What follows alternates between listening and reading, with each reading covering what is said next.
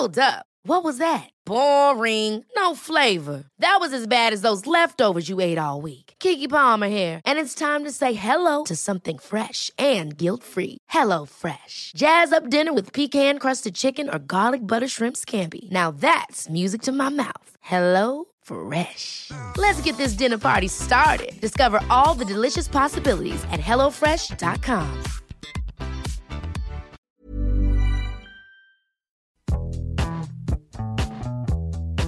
Fin de semana a la vista. ¿Qué tienen planeado para sus días libres? Sé que faltan algunos días para la quincena, pero también sé que hay varias actividades a las que pueden asistir sin gastar mucho. Hoy les traigo un par de opciones para comprobarles que esto es real. ¡Comenzamos! La guía del fin de semana, con la señorita etcétera.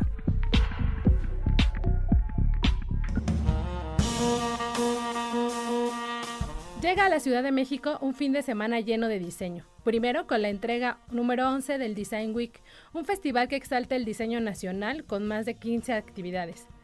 El programa contempla acciones para apreciar la arquitectura y hasta objetos bajo la premisa diseño en contextos patrimoniales y sin fronteras. Creo que hemos hablado mucho de esto últimamente respecto a pues todas estas cosas arquitectónicas y lo que nos rodea y que hacemos en México que tiene este sentido patrimonial, ¿no? Además habrá presencia constante de Cuba y Yucatán, que son los invitados este año al Design Week. Les tengo algunos destacados de actividades que no se pueden perder. Por ejemplo, está la Design House, que esto se viene haciendo ya otras ediciones y lo que hacen es intervenir una, una casa, es una intervención colectiva que, en la que participan diseñadores e interioristas, todos nacionales. La particularidad es que precisamente transforman el espacio de alguna casa habitacional y nosotros podemos ver las propuestas que ellos tienen. Muchos de los, de los que participan en esta edición se fueron por ahí un poquito enfocando a las, las, cuestiones sustentables y materiales reciclados para poder hacer de esta Design House un espacio nuevo. Esta es una casa que se ubica en Lomas de Virreyes y es por ahí de los años 40, entonces va a estar muy interesante poder ver cómo se reinterpretó y cómo luce ahora casi como nueva esta casa que se le hace llamar Design House. Tiene costo de la entrada y lo pueden checar en design-house- 2019.boletia.com, ahí para que adquieran sus boletos antes de darse la vuelta a Lomas de Virreyes. Otra de las actividades destacadas del Design Week es la inauguración del pabellón Tamayo. Esta estará hecha, es una instalación hecha por el arquitecto mexicano Gerardo Broisin y que de acuerdo a los organizadores se le llamó el serpentine latinoamericano por sus propuestas espaciales y ejercicio multidisciplinario que conecta al interior del museo que está ahí en el bosque de Chapultepec. No sé si ustedes recuerden, el año pasado hubo ahí como una especie de laberinto de, de espejos también en, en, los jardines de este, del Museo Tamayo, de este tipo de activaciones que se generan en torno al diseño. Entonces, vamos a ver qué hizo ahora este arquitecto mexicano para, porque seguro va a estar atascado en redes sociales. Son como de las dos cosas que les destaco del Design Week que comenzó el 3 de octubre y culmina el 27 de octubre. Hay muchísimas sedes y muchísimas actividades también que pueden consultar en designweekmexico.com. Por otra parte, y también hablando de este tema de diseño, se pueden dar una vuelta por el Abierto Mexicano de Diseño, que, es, que llega a su séptima edición y lo que propone este año es explorar lo popular respecto a lo que nos rodea en diseño e imagen. Incluso la, en la conferencia de prensa y, y, hay algunos promocionales del abierto utilizaron este tipo de letras que son como de los puestos de de verduras o incluso de las torterías como algo que nos identifica ya como mexicanos respecto al diseño y la premisa según los organizadores es presentar el diseño como una herramienta que responde a problemáticas culturales, sociales, ambientales, económicas y políticas, ¿no? que realmente pues nos conciernen a todos. También les tengo actividades destacadas para este abierto mexicano de diseño, que por cierto van a suceder todas en el centro histórico. Está, por ejemplo, la exposición central de Mario Ballesteros y Tony Macarena. Ello, Mario Ballesteros es el curador de este año del abierto. Y aquí van a estar dividiendo una exhibición por partes de el pueblo diseña, diseño para el pueblo y el diseño del pueblo. Se me hace que va a ser una, una, una muestra muy también colorida, supongo, ¿no? Por, esta cuestión que, que nosotros manejamos iconográficamente también.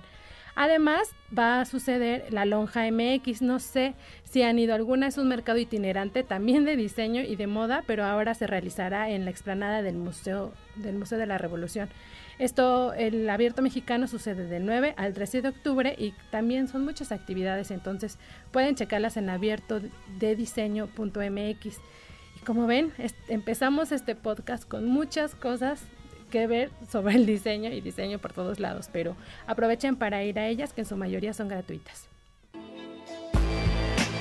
El recomendado. Y para darle la bienvenida a nuestra invitada de esta semana, quiero mencionar que del 9 al 27 de octubre se realiza en Guanajuato el Cervantino. ¿Quién de ustedes ha ido? Para motivarnos a la visita, hoy está con nosotros Mariana Aymeric, directora del Festival Internacional Cervantino. Hola, ¿cómo estás, Mariana? Muy bien, Ariana, ¿tú? Bien, también casi tocayas, yo soy Ariana. Casi, por una letra. Pues, oye, pues gracias por tomar la llamada. Al contrario, gracias a ustedes por el espacio. Oye, pues para empezar, ¿podrías contarnos cuáles son las claves para que un festival trascienda de esta manera? Lo menciono porque justo este año el Cervantino llega a la edición 47, ¿no? Sí. ¿Cómo es le hacen? el año número 47 del festival. Pues mira, yo creo que el festival lo respaldan años de trabajar eh, de la mano con otras instituciones, eh, que siempre se ha cuidado la calidad y que ha estado en búsqueda de la vanguardia y de las nuevas tecnologías y de lo nuevo que se presenta no nada más en México, sino en todo el mundo. Y buenas relaciones con pues, los gobiernos de otros eh, estados y países eh, que sin la aportación y la ayuda y el compromiso pues sería imposible imposible realizarlo. Entonces yo creo que es una suma de voluntades una suma de, complicidad de, amor por el festival. Yo creo que eso es lo que lo que le permite al festival continuar y que le auguramos otros 50 años sabes sí claro que sí Oye, y justo para las personas que no que no han ido, digo, nosotros que ya tenemos este ya más añitos, eh, pues es un referente incluso desde que ibas a la, a la escuela, en la universidad, a la prepa y era ya viene el Cervantino, ibas a ir al Cervantino. ¿Cómo poder llegar a las nuevas generaciones y decirles esto es el Cervantino? ¿Cómo se los explicarías tú, Mariana? Mira, yo creo que lo creo y estoy convencida y siempre lo digo que un festival es un evento extraordinario que pasa en un momento extraordinario en un lugar extraordinario. Entonces, eh, la experiencia del, del, festival para todo el público es única. Uno, por la ciudad. Uh -huh. Guanajuato es una ciudad patrimonio eh, declarada por la UNESCO, ¿no? Capital cervantina.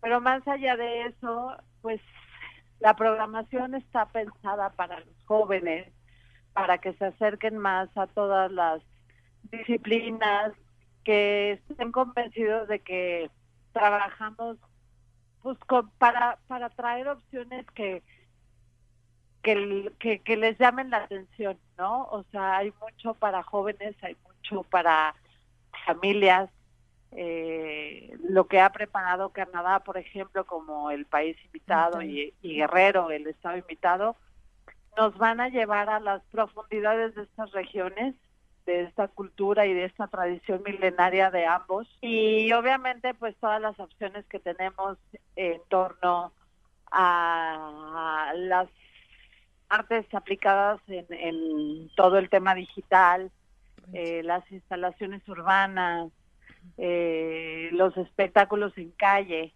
¿no? Sí. Entonces yo creo que hay opciones, si caminan por Guanajuato van a sentir el festival.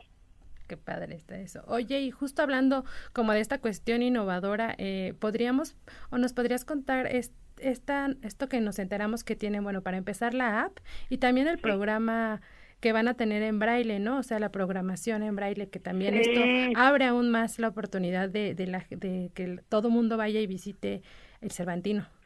Sí, en el festival nadie puede quedar fuera. Es un festival muy incluyente, como bien me lo comentas, pues estamos muy contentos de tener por primera vez un programa en braille.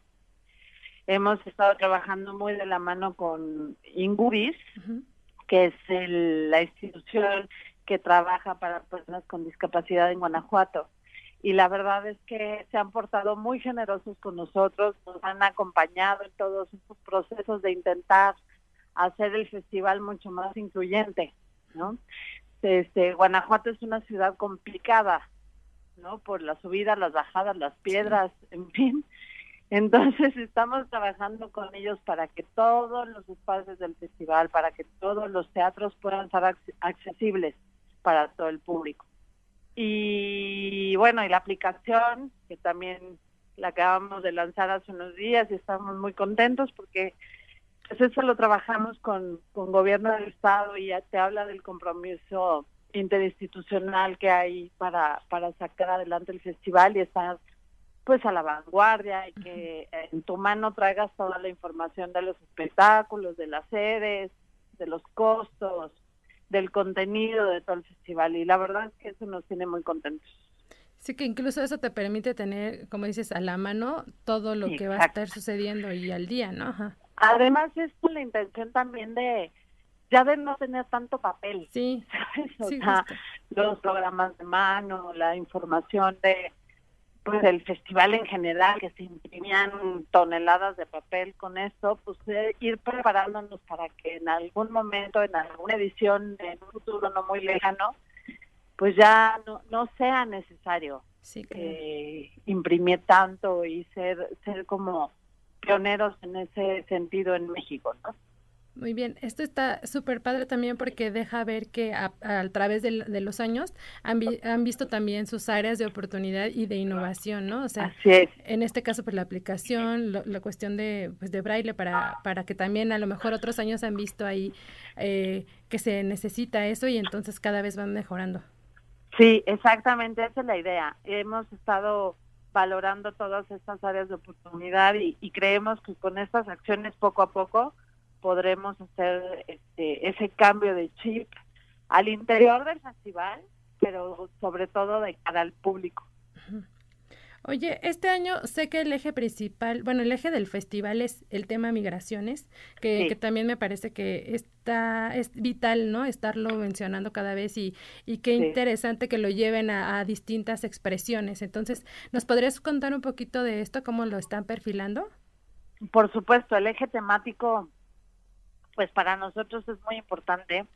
Eh, ya lo recibimos así, digamos, ¿no? El festival ya traía ese eje temático y lo que hicimos pues fue darle una cara muy artística y que los artistas nos cuenten cómo ha influido en, en sus procesos creativos cuando migran, ¿no?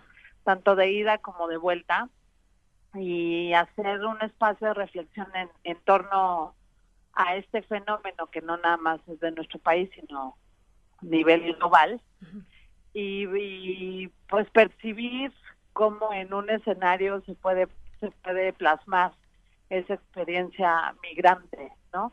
Esa fue la idea de del temático que fuera que fuera artístico, que fuera del proceso creativo y que los artistas compartan con nosotros, con el público y con la prensa eh, cuál es ese proceso y cómo influye esta esta experiencia en su en su vida, ¿no? En su vida cotidiana, en su inspiración para crear algún espectáculo, etcétera. es así como como lo proyectamos. Y tienes, este, sé que son de las cientos de actividades que van a tener, perfilaron algunas específicas, ¿tienes ahí alguna que a lo mejor el público tenga pronto en el radar y, y para que pueda percibir esta cuestión de migraciones en ella? Pues mira, como un ejemplo, te puedo hablar de Jalisco a Play, que es un espectáculo de una directora y actriz mexicana que se llama Inés Omellera, que habla de su proceso creativo cuando se fue a vivir a, la, a Asia. Y entonces este espectáculo lo desarrolla allá, en Tailandia, y sus actores son tailandeses y de Singapur, pero cuenta la historia de cómo una actriz y directora pues tienen este proceso, ¿no? De extrañar su tierra y de cómo lo plasma en un espectáculo, por decirte un ejemplo.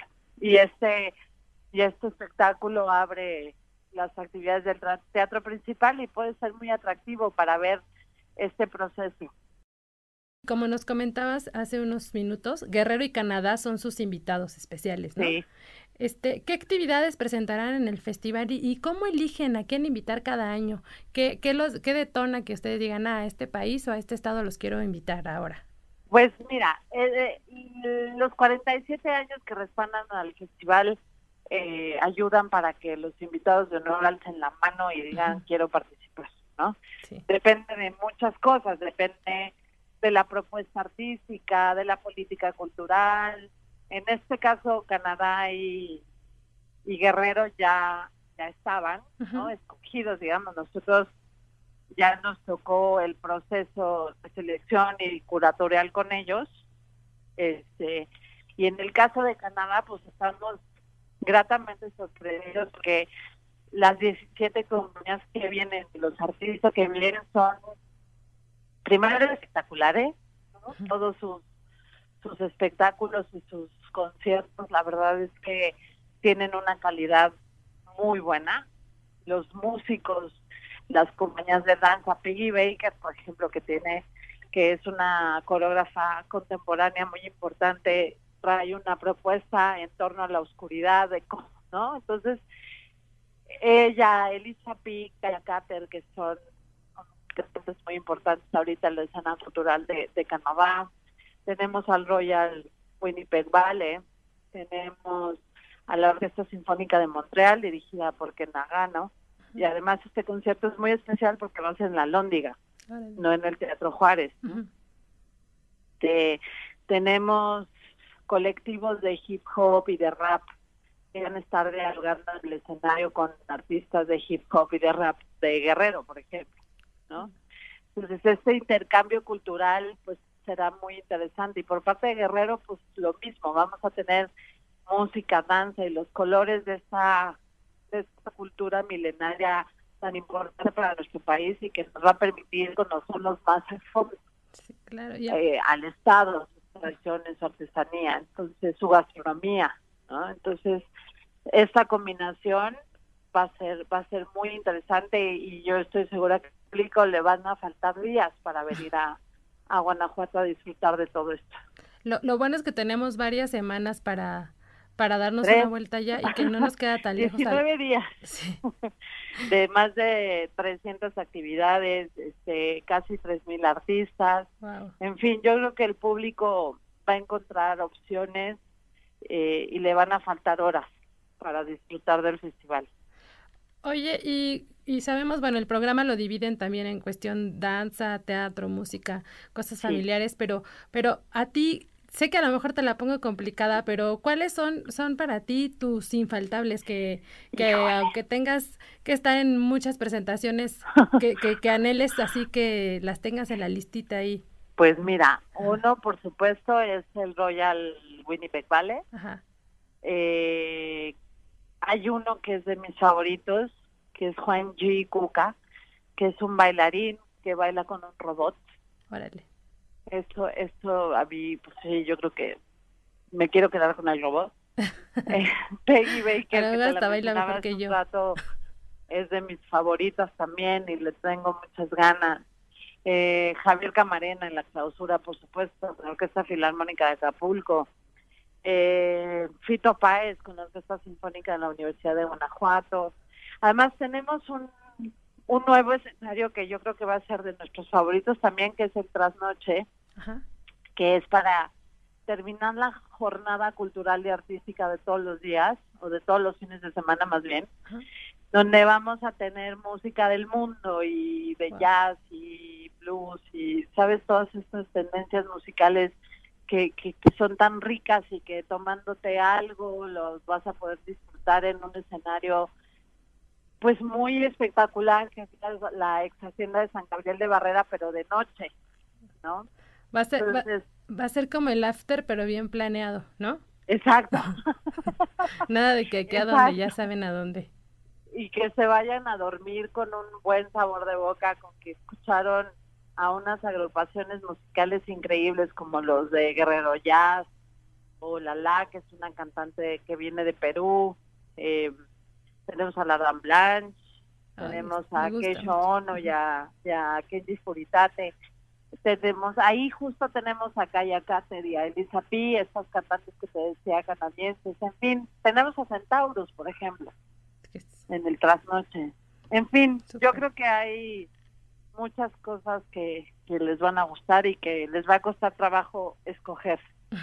Sí, vamos a tener que correr de un lado a otro. Exacto. Este, ¿Nos puedes recordar dónde podemos ver la programación completa para que ahí le estemos echando ojito?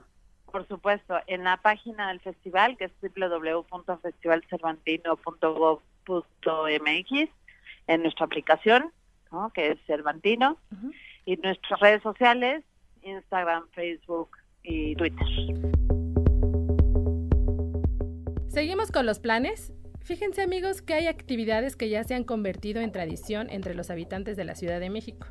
Una de ellas es el picnic nocturno. No sé si alguno de ustedes ya ha ido. Esta, esta actividad me gusta porque precisamente promueve el esparcimiento en espacios al aire libre. O sea, ya sabemos que cada segundo sábado de mes se realiza.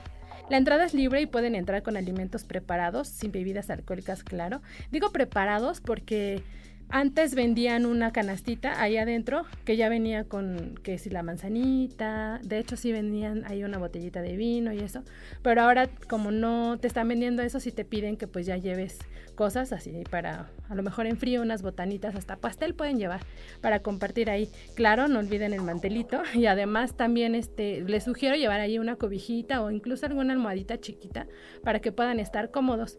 Lo que hacen aquí es abrir este espacio tú, tú llegas y seleccionas dónde te quieres poner y nada más tienen ahí unas lucecitas tenues y de pronto ponen musiquita. La verdad es que te la pasas muy a gusto y muy, muy como en, en comunidad. El picnic nocturno, como les decía, sucede el segundo sábado de cada mes, así que nos toca este fin, el 12 de octubre. Empieza a las 20, a las 20 horas y termina a las 23 horas. La dinámica es que tú llegas, te pones ahí, puedes estar el tiempo que quieras. También, este, pues un poco considerando a los que llegan más tarde que tú, que a lo mejor ya la sobremesa se te pasó, entonces este, pues la cosa es hacerlo dinámico y también le des espacio a los demás. Termina a las 11 de la noche y como les digo, para alcanzar un buen lugar se recomienda llegar temprano. Ah, también les recomiendo no usar desechables, están tratando de promover eso para que no haya también tanta basura. Entonces pueden llevar sus, propios topercitos o ahí sus, sus este, trastes pues que, tengan en casa y los pueden llevar al picnic nocturno. Si tienen alguna otra duda por cuestión climatológica para, este, primordialmente, pueden checar las redes de Sedema, que es Sedema-CDMX. El recomendado recomienda. Y seguimos con Mariana para que engalane nuestra sección del recomendado recomienda para abordar un poco eh, las actividades que va a haber en las sedes alternas del Cervantino, en la Ciudad de México, en Querétaro, Poza Rica, por ejemplo. ¿Qué, ¿Qué, nos recomiendas de estas otras actividades que van a suceder en estas sedes alternas? Pues mira, en la Ciudad de México, en Los Pinos, por ejemplo, en Palacio de está Zarabaras, ¿no? La, la gran bailadora que ahorita está triunfando por el mundo. Y Regina Orozco y Omar Fortuno van a estar en en Los Pinos, ¿no? Eh, que es un evento absolutamente gratuito. Sí, siempre es gratuito, de hecho. Sí, entonces pues, yo creo que opciones tienen. En la página pueden consultar todo lo que sucede del circuito cervantino. Y pues son más de 50 compañías girando, así que todo territorio nacional está cubierto. Oye, y ya para cerrar con esto de recomendado, recomienda algunos lugares que, que sean imperdibles de visitar en Guanajuato para complementar la experiencia. Que tú Por vayas. Supuesto, pues los museos, ¿no? Van a tener exposiciones muy interesantes. Eh, vamos a tener en el en el Museo del Conde Rul, por ejemplo, la, exposición de Graciela Iturbide. Ay, qué padre. Eh, en el Palacio de los Poderes vamos a tener eh, también el una exposición muy interesante, en la de la Lóndiga de Granaditas, de José Castro Leñero, en, tenemos la la exposición de, de FEMSA, de colección FEMSA, que también eh, pues es una pasada por artistas latinos muy importante. Esa va a estar en el Museo del Pueblo y en, en, la universidad. Así que opciones hay. Está para, para, para, ver, salir, y, o sea, apreciar por dentro lo que está sucediendo y por fuera los edificios y todos estos espacios también.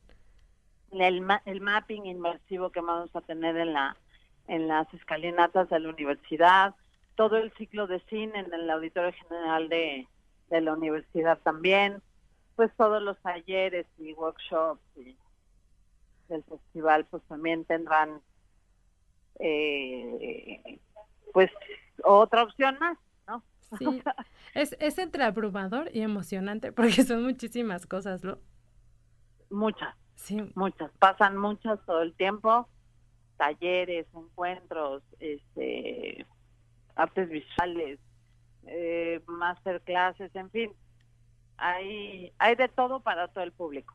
Oye, ya nada más para, para terminar, hay, hay como, hay un rango de precios, hay algunas actividades también que son gratuitas, eso lo podemos checar directo en la en la página, sí, este, todas las sedes tienen costo, pero la verdad es que son precios muy accesibles y, la lóndiga, por ejemplo, toda la gradería es de acceso gratuito, todo lo que hacemos en pastitas y en las plazas públicas. Así es que sí, consulten la página y ahí se darán cuenta de, todas las opciones que, que, tenemos para el público. Muy bien, y pues a comprar los boletos también para que no nos quedemos sin lugar en, en, dónde hospedarnos ni y este o en el transporte.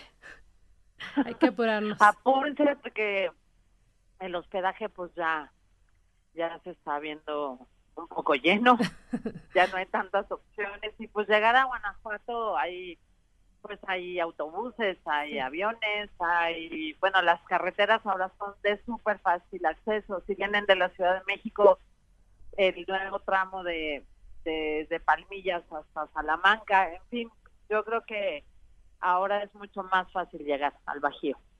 Muy bien, pues ya nos veremos por allá y pues muchas gracias por contarnos todo esto. nos vemos. Muy bien. Nos va a encantar, a mí me va a encantar saludarlos personalmente. Ay, gracias, por allá nos vemos entonces. Muchas gracias. Hasta luego. Bye bye. Bye. Y antes de despedirme esta semana, también hay un plus o un pilón porque ya se me está haciendo costumbre. Por lo regular es una actividad que, está próxima a suceder o que no incluye en el impreso, entonces los que están escuchando esto se están llevando una exclusiva. Se trata de la primera gran carrera caminando y texteando. Está organizada por un grupo de artistas independientes, entre ellos Santiago Muedano, que es con quien estuve platicando, y el Museo Carrillo Gil. A mí me pareció muy chistosa esta convocatoria, muy interesante también, porque creo que soy muy hábil para eso de ir caminando y escribiendo en el celular. Entonces, lo que hicieron ellos es convocar a la gente que, se, que también crea que tiene esa habilidad para pues realmente competir. Van a estarles poniendo algunos retos de, de estar dando vueltas a, por ejemplo, a la bombilla o, hasta llegar al Museo Carrillo Gil con ciertas preguntas que tienen que contestar, o sea, para realmente sí escribir pensando, no nada más por, pues, por poner algo ahí en el, en el celular. Entonces, lo que platicaba con Santiago es precisamente ver cómo tenemos ya nuevas habilidades que realmente nos está dejando la tecnología, ¿no? Aparte del multitask y todas estas cosas, pues ahora ya tenemos esta habilidad de, de escribir mientras caminamos. El resultado de esta competición será parte de, una muestra que podremos ver en el Carrillo Gil a finales de este mes y de las que les contaré muy pronto porque seguro que voy a esta, a esta competencia de caminando y texteando. Va a suceder el domingo a las 3, el domingo 13 a las 12 horas. Bueno, ya les estaré subiendo ahí en redes sociales cómo qué pasa en, en esta competencia y el resultado que se me hace que va a ser muy interesante también y cómo lo van a abordar desde esta cuestión artística, emocional y y pues todo lo que puede surgir, ¿no? De esta manera de convivir nueva. ¿Qué les parece? ¿Se animarían a ir a caminar y escribir y no parar el tránsito o a la gente que va atrás de ustedes por andarme dando mensajitos? Si se quieren dar una vuelta por allá me saludan y si no, pues pronto les cuento más detalles. Espero sus comentarios y reporte fotográfico de lo que fue su fin de semana. Estoy atenta en Facebook, Twitter e Instagram como la señorita, etcétera hola cerita, etcétera. Ah, tengo que confesar al, aire que acabo de cambiar mis redes sociales porque antes les mencionaba que era Ritmia, pero ahora ya estoy oficialmente en redes sociales, en todas las redes sociales como la señorita, etcétera. Entonces ya no hay pierde de que no me encuentre. Gracias a Mitzi Hernández en los controles y producción de este podcast y a ustedes hasta la próxima. Hasta parecía Perdóname, por favor.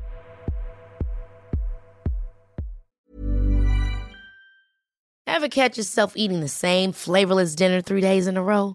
Dreaming of something better? Well, HelloFresh is your guilt-free dream come true, baby. It's me, Kiki Palmer. Let's wake up those taste buds with hot, juicy pecan crusted chicken or garlic butter shrimp scampi. Mm. Hello Fresh. Stop dreaming of all the delicious possibilities and dig in at HelloFresh.com. Let's get this dinner party started.